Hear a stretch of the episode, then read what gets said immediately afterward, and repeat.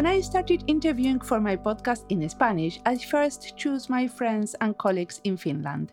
So when I started to do these episodes in English, I also wanted to start with the nearest friends and colleagues. When we know the person and her work, it is easy to do a fresh interview, highlighting the meaningful parts of the work and being relaxed. Hopefully, you could also feel this in this insightful interview.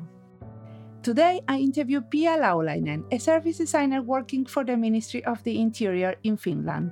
We have worked with Pia together for nearly five years, first in the Finnish Immigration Service and later in the Ministry.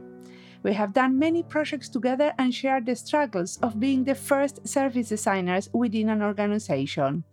She's a colleague I can always count on. She's there for me to listen, help, and inspire and especially she's always ready to roll up her sleeves and make things done. This is part of a series in which I interview designers working in the Finnish public sector, on national or municipal level. Five years ago, we have created a network of designers working in the public sector, so we know each other from this network we have the, a vibrant community of peer learning, and I am super thankful about it.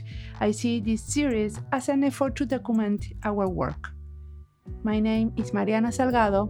This is Diseño y Diáspora.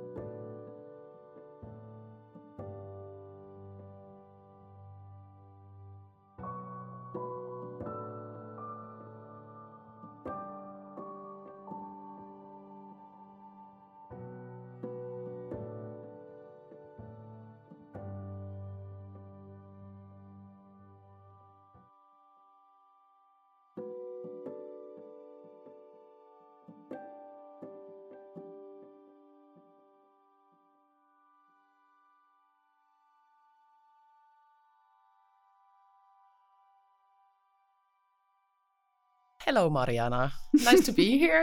I'm happy that you invited me. My name is Pia Laulainen. I'm a service designer that works in the Ministry of Interior. And what did you study? Um, to become a designer, I studied collaborative uh, design. No, industrial design first, bachelor studies at Aalto University and then it was collaborative and industrial design like at master studies at Aalto University. But you didn't jump into design immediately, right? No, yes. Where are you coming right. from? yeah, I'm, I'm so-called uh, occupational shapeshifter. Uh, my first profession is a teacher of flute playing, so classical music. And uh, after that, I did some years in a nursing field, nursing children in kindergarten and after that i i was a self uh, learned graphic designer working in a newspaper and a, and a publisher for almost eight and a half years. And after that i went to the other university to study. So i have many lenses like a lot of designers and especially service designers have so, in a way, you have taught yourself the profession of or the skills of a designer be- before going to the university. Yeah, at least, yeah, visual designer. Yes, yes, it was very strongly there before I studied the design studies. And what exactly brought you to the design field? Well, this isn't very glamorous or anything. I was doing uh, my work at the newspaper, and it was kind of I'm really honest, it was starting to be a bit boring. And because I was self learned a, a, graphic designer, it wasn't very easy to get new jobs because there's a lot of uh, graphic designers in the field. So I started to think that, okay, now it's time for new studies. And I just Googled things and I saw this that service designer and, and industrial designer. That sounds interesting. And just, it was like a, how do you say it? Uh, in a moment, idea yeah. and I did it. And it's I was lucky. Spontaneous idea. Yes, spontaneous idea. Yes. So, but do you feel like there is something that you have learned from the flute and the musical ears that you brought into the design field? Yeah, I believe that everything you have done is is inside you, and it, it, it they are sort of like lenses that are on top of each other. So of course it it affects my work or the way I do work. Maybe it is like when you do music, there's always some other musicians too. So you know how to collaborate, how to listen, how to react to the others, and that you you are not the only star in the band, but there's many that make make the whole combination work. Maybe these kind of collaboration skills and how to hear nuances in things. Either it's visual or hearing or action or yeah and listening is a very big part of our work as designers. Yes, definitely. Yeah. So, exactly what do you do in the ministry at the moment? Yeah. Well, my title is service designer, which is uh, really new in the in the ministry. I've been working there a little over 3 years now. I do a lot of different kind of things most of my time, I would say like 50 to 70% goes to a digital service called Tuovi. So it's it's like traditional service designer work, working with the digital service.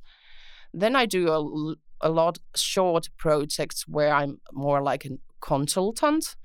Uh, trying to get give guidance how to, for example, guide the process of doing research or development or teamwork and then there are, at the moment, for example, I have a very interesting case. I'm uh, leading a team of five people, and we are designing a security simulation for a national security event. That is interesting and new for me. Perfect. Let's go from the first project you mentioned, Tuovi.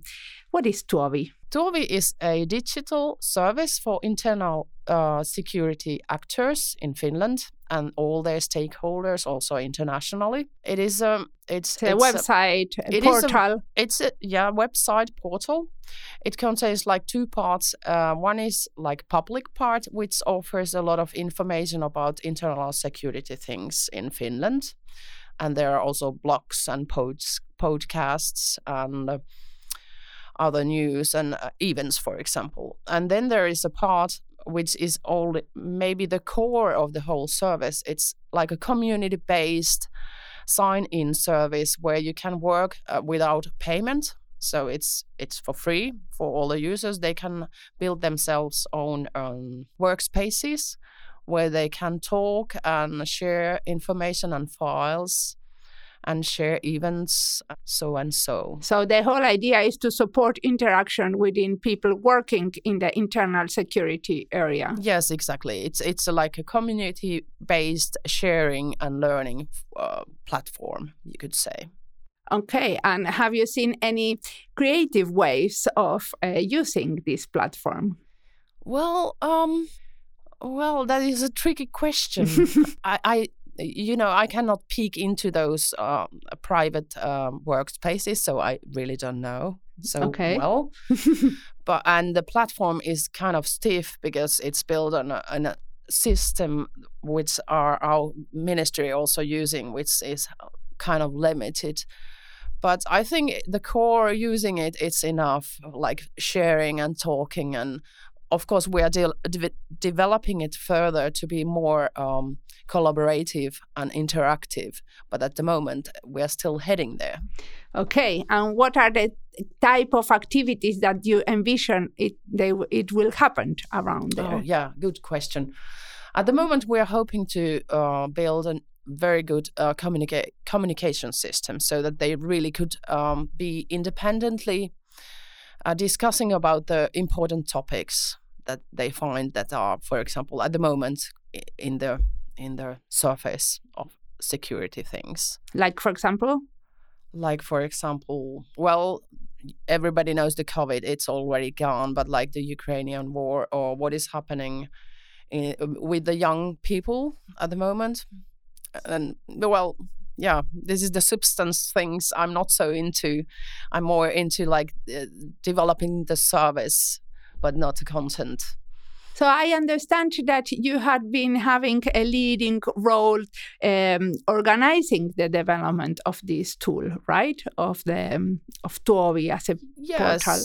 Yes. Uh, when I started to do this work, I came to a team of it's five of us at the moment at the development team, and there wasn't any designer in that team. So the work was, I would put it that it was a bit uh, fuzzy and not very controlled and not very systematic. So I brought these things like we started to started to um, systemize our, our own ways of working, like have uh, every week a weekly, and then we have a retrospective uh, workshops where we dig, uh, look um, backwards and see what we have done well and where we can develop further. And so these kind of organizing our teamwork firstly and then there was and proposing new working practices. Yes yes at the same time. And then like unifying the way we do things. And also one was lacking the customer uh, research. It was done a bit but there was no uh, no um, how it, it wasn't unified. The data we got wasn't like um, analyzed properly. yeah that also but it wasn't like uh, comparable you ah, know like yeah. when you do research yearly you should have data that you can compare from the last year's data. So there wasn't there wasn't any systematic way of doing it. And so the customer insights were also quite thin. So i think i have brought a lot of this customer centricity to this project and also that we are trying to really follow and, and prioritize the things we are doing based on the needs of the customers at the moment. And how was this collaboration with the developers, right? Because you have a team of developers and even like UX designers. We have a team of three organizations. So in the government field it's so that normally we do not hire the the producer or how do you say what is the developers developers the, the... yes yes but there is a um, middle hand which is called Valtori. So in our team, there is actually people from Valtori and, and from the provider side. So our role was a part of like we are the customers, but we are also the leader leaders of the development. So it was neg- we needed to negotiate that what are our roles, and uh, not that I had I have the feeling that the habit was that the provider was waiting for us to always tell what to do not to use their own expertise. Like they know better what the platform is for it's example able to do yes. yes. Like the capacities of the platform. Yes. So we negotiated and talked about the roles and we're we're so much further now and and everybody is putting their own expertise to the table at the moment i feel. So in a way your role was also to encourage them to bring their own initiatives to the yes, table. and we're like collaborative e- equal partners that everybody has their own expertise that will enrich the whole whole thing if we do it together. So yeah. So this was the new collaborative practices that yes. And uh, of course there are like concrete things also. We have got new tools like a mural which we are working always at the like the first double diamond thing. Like when we are doing plans and ideas and benchmarking research we put things into the mural platform and so we have new tools also that will concretize the work and, and help us to remember that where we're heading and how did we get there so now let's go to the project that really motivates you and you uh, wanted to talk about the security simulation. What is a security simulation? Yeah, that is that is also a new thing for me, and I'm not going uh, very sure yet what it's going to be, but. Uh, security simulation is simulative, uh, like um, uh, it's a collaborative game which is held in the national security event. And uh, it's based on a um, how do you say imaginary place called Rauhala, where happens an accident, and all the participants that come to the event event are invited to help the head person what is he, kunnanjohtaja? Like the mayor in the city. Yeah, major from Rauhala comes to the event and asks that, can you help us? We have a we have a very big problem in our place that because this place is full of internal security actors and experts. Can you please help us to figure out what to do now? So there is an emergency type. There is an emergency. There was a truck that fell down, and there was um, like I, cannot say the word was what was inside, but it went from the uh, ground to the water, which people are drinking in that place. So you can imagine what happened. So it's stomach flu came to the town, and everybody, all the officials too, are sick. And so what to do? So it will simulate like real life event, which could which could happen and which have happened, and then what to do and how to communicate and what are the next steps. So it has parts like uh, gamified things. We are going to uh, build a system where we can have points to the participants, and there will be winners. Three team will be uh, rewarded.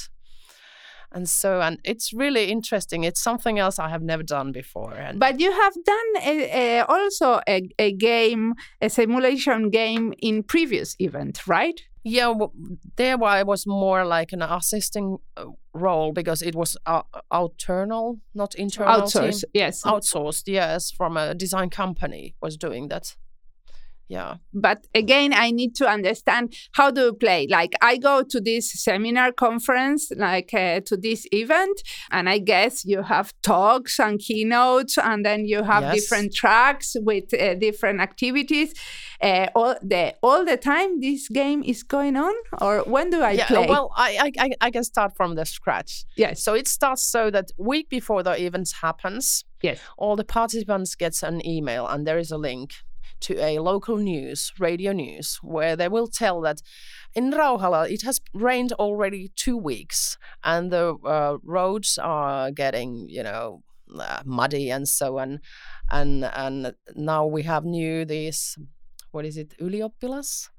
Like students students are from the like university. 25 new students and we congratulate them and so and so so it's a teaser that they will find that there is a rauhala and it has been raining that is the basic and there like, is floods story. like uh, yes yeah. yes and so at the day the event starts there will be like welcoming to- speech from the Seinäjoen uh, um, from the city yeah, in which the, the event and is, the events yeah. and so and then we have an, an info which is Rauhala info and the first plan was that there will be an actor who is acting as a mayor of Rauhala and comes there and asks us our help.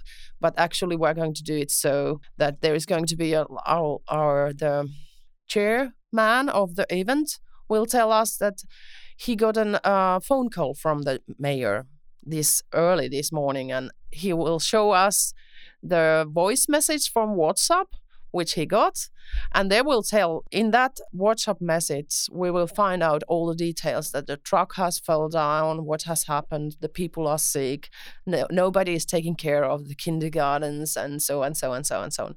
So they will get the facts in that point and we will guide them that we have built a team or an office where people so, should build their own teams and come to the office to get registered and get uh, instructions to the specific task. And after that, they will do the task themselves. And at the next day, we will have a sort of get together and, and see what the results are. And we will uh, reward the winners and talk about that. How did it feel to do this simulation. So the whole idea is that if I uh, I'm going to go to the event, yes. Um, so if I go there, I have to team up with others in yes. the in the situation and then try to solve the situation with them. Yes, exactly. The, this is like the second point. Like it's it's supposed to offer a peek into these simulation things, which are actually really happening, and the civil servants are making those. But also to make people come together and know, get to know new people, so to network. And also, there is a, a system called Sentimenti, which offers your population information, and that is part of that simulation how we are telling what kind of people, for example, live in in Rauhala. And so so there is like a, three different parts that are connecting to the together. We are also advise, advertising the sentiment system at the same moment. I'm sorry, this is very fashy, but I hope you get the basic idea. No, but I also think because we always talk within our, uh, we always talk in Finnish when we yes, discuss, then you see the other and then the Finnish word comes to your mind before yes. the English one. Yes, yes. this is something we are uh, here practicing. Yes. So the whole idea is that this, uh, through this game, I get to know new people people, but I also exchange with them kind of strategies for solving problems. Yes.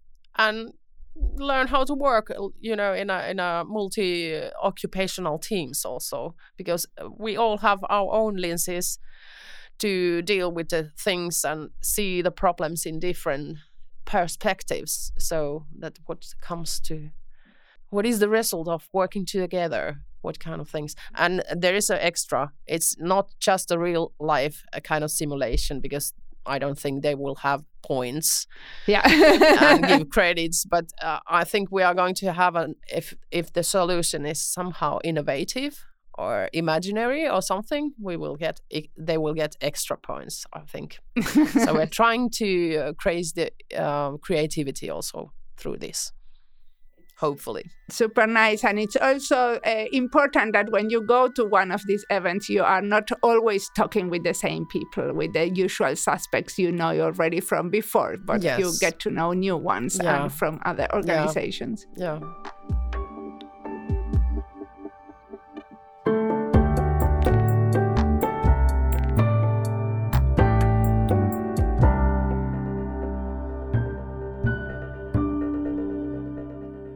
Interview is part of the list D&D in English, Finlandia y Diseño, Gobierno y Diseño y Seguridad y Diseño.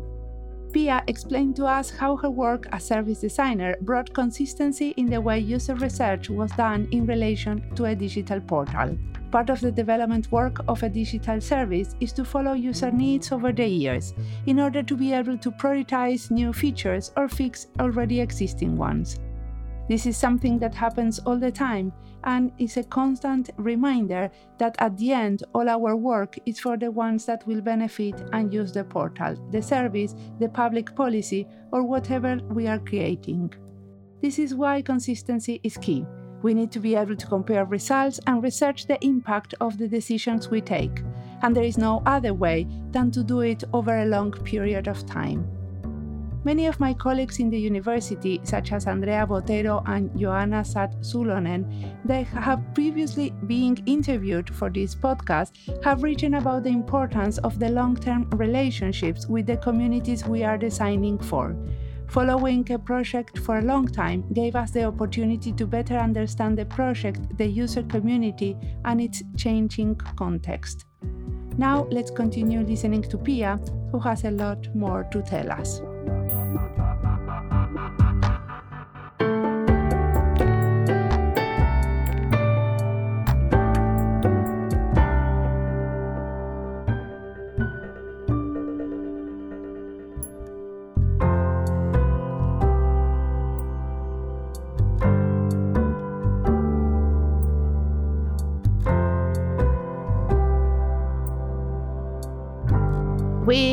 Been working together mm-hmm. from the Finnish Immigration Service. We both were hired as part of Inland Design, and Inland Design has been like an innovation and design laboratory that was created within the Finnish Immigration uh, Service, and now we have been working together, but it was mainly you, I guess, developing how inland it's going to be in the future, right?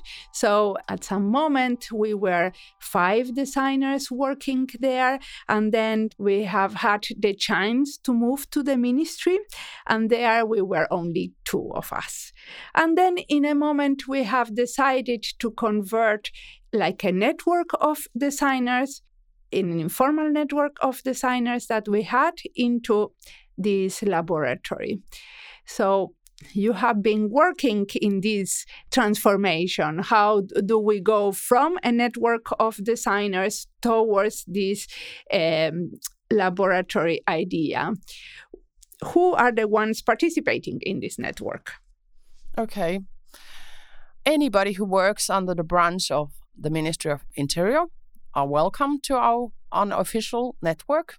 So anybody who is working with the services or development itself or is interested about design or service design anybody is welcome. But um, something particular that happened is that many of them they have studied design but have not have a position with a title of designer there right? Yes that is true. And also well it is about half of our members has studied some some uh, design service design. So in a way, I see that the network is the the possibility to legitimize their design work. How do yes, you see it? Yes, definitely. And when you learn, well, I see. I think that I have had the same problem. Even though I'm a designer, I, I'm educated designer, and I have the title.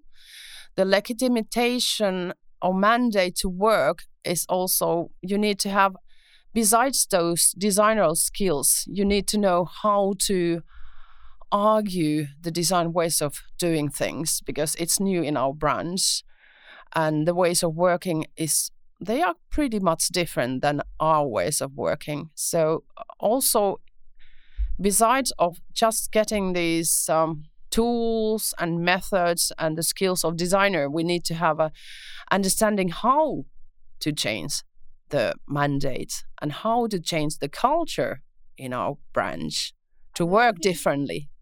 And the network has, in that way, I think, because it's peer to peer network, support network.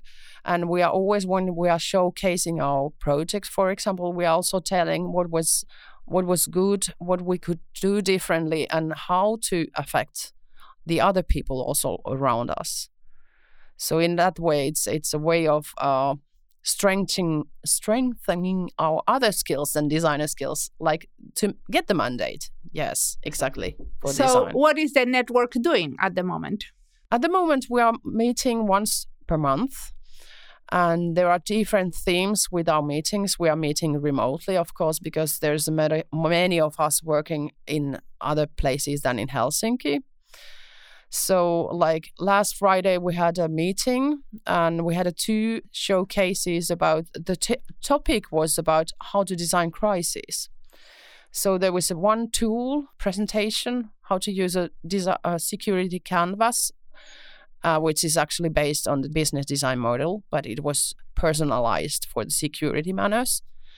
And then there was a case presentation about immigration services that was covering the topic of what to do with the how do you say when the amount of applications for asylum, for seekers, seeker. has grown big how to do how to shorten them and there was a team showing their own work would you say that at the moment this net network what it's basically doing is focusing on peer learning yes yes definitely but sometimes also we are doing more like an uh, overall design education too.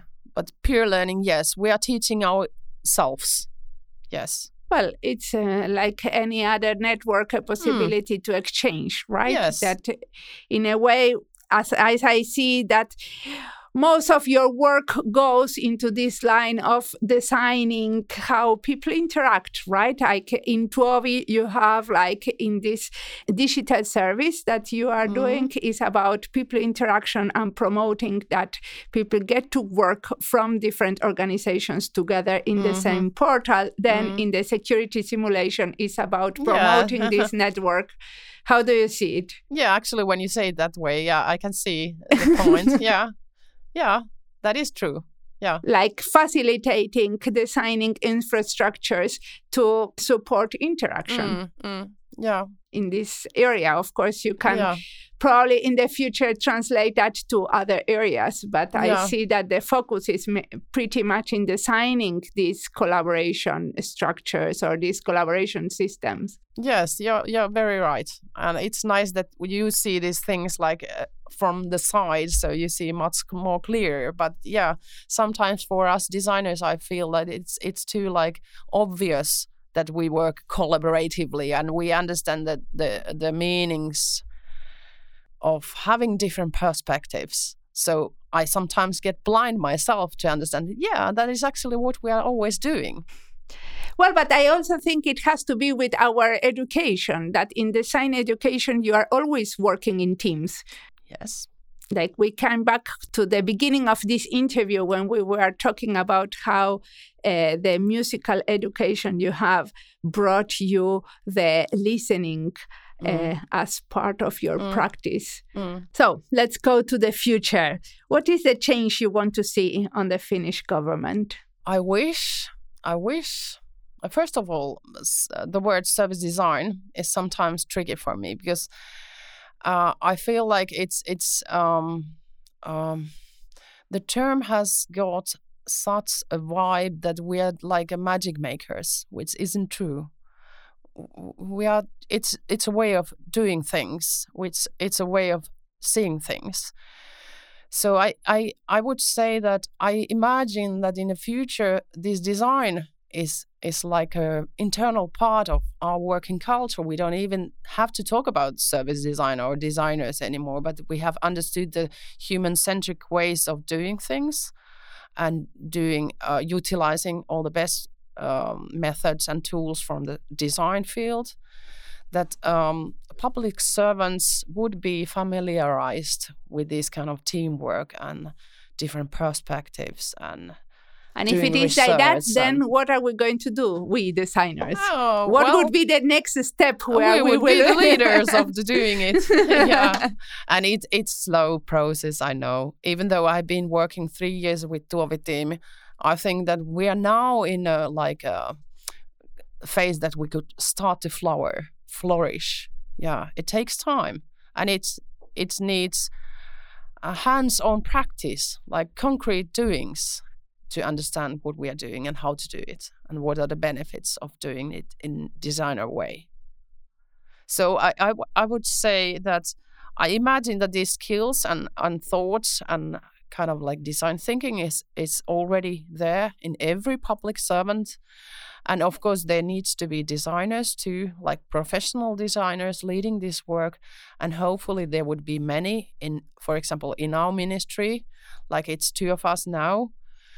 I hope there would be every in every unit or department their own and they would have system that it's it's the future is guaranteed. Like at the moment it's weird. Well but i can see the difference is happening al- already. There's a lot of public organizations that are hiring and they are uh, like uh, permanent jobs.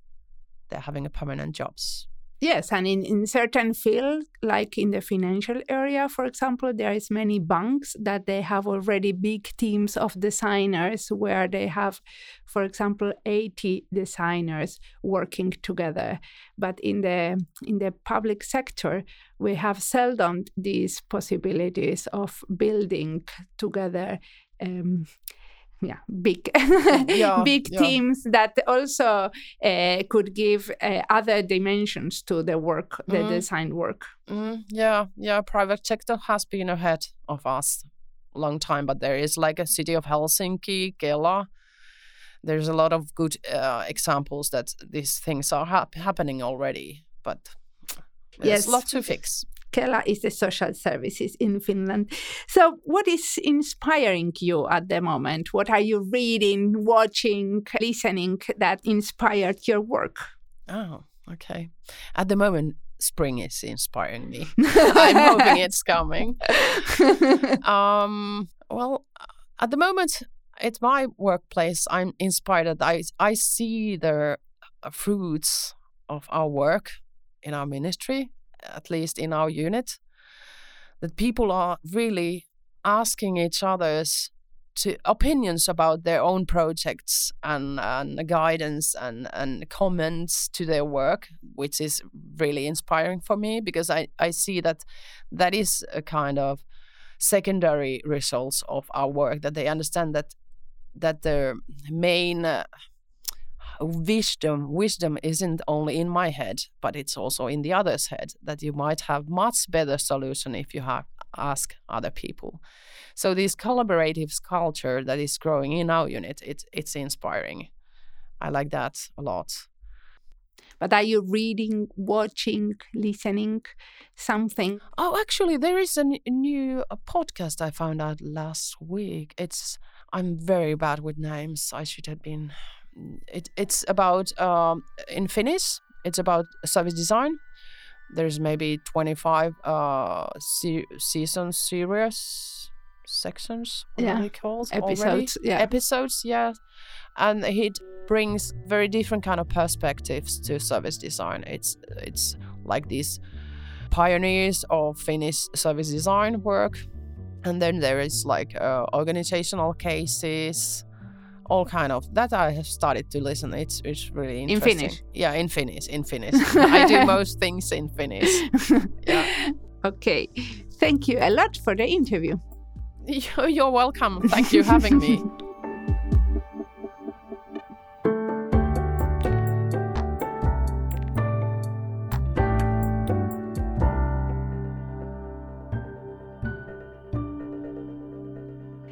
Pia told us about the game she's designing for a national event on internal security in Seinäjoki. Seinäjoki, which means Wall River, is a city located in south Ostrobothnia in Finland, 350 kilometers from where we live in Helsinki. I will participate in this event as we were invited to present the Dialogues on Immigration, a project that we recently finished. So I will have the chance to play the game. Really looking forward to it. I have always been interested in simulations and dramatizations, especially when they are done with a design perspective or as part of the design project. In many previous interviews, we have talked about them and how they could be part of a design process. I remember just a few, but for the ones interested in the topic, this might be useful. In episode 237, Frederick Van Amstel tells us about the use of theater of the oppressed used in relation to the design of technology for communities. In episode 279, Marcela Bruckmann from the Basque Center for Climate Change talks about the use of dramatizations for making decisions on public policies. In the development of services, dramatizations, games, and simulations have been useful. We will continue exploring this topic with other guests in the future, tracing links within research and development projects with a design perspective done around the world in a multilingual way. I believe that we bring more nuances and richness to the design space once we are not working in only one language. This is why Diseño y Diáspora is now publishing in Spanish, Portuguese, and English. As always, the music of this podcast is by Antonio Zimmerman, sound design is by Andy Fecci. This podcast is published with Creative Commons license with attributions. This podcast has been recorded in Helsinki Open Waves, an audio studio in Caisa Cultural Center, part of the Helsinki city. Caisa is a cultural center that promotes the development of Helsinki into a diverse city by means of the arts and culture. This was Diseño y Diáspora Podcast. You can follow us in our social media channels in YouTube, Instagram, or Twitter, or visit our website. Remember to recommend us and recommend our books. Let's listen to the next one.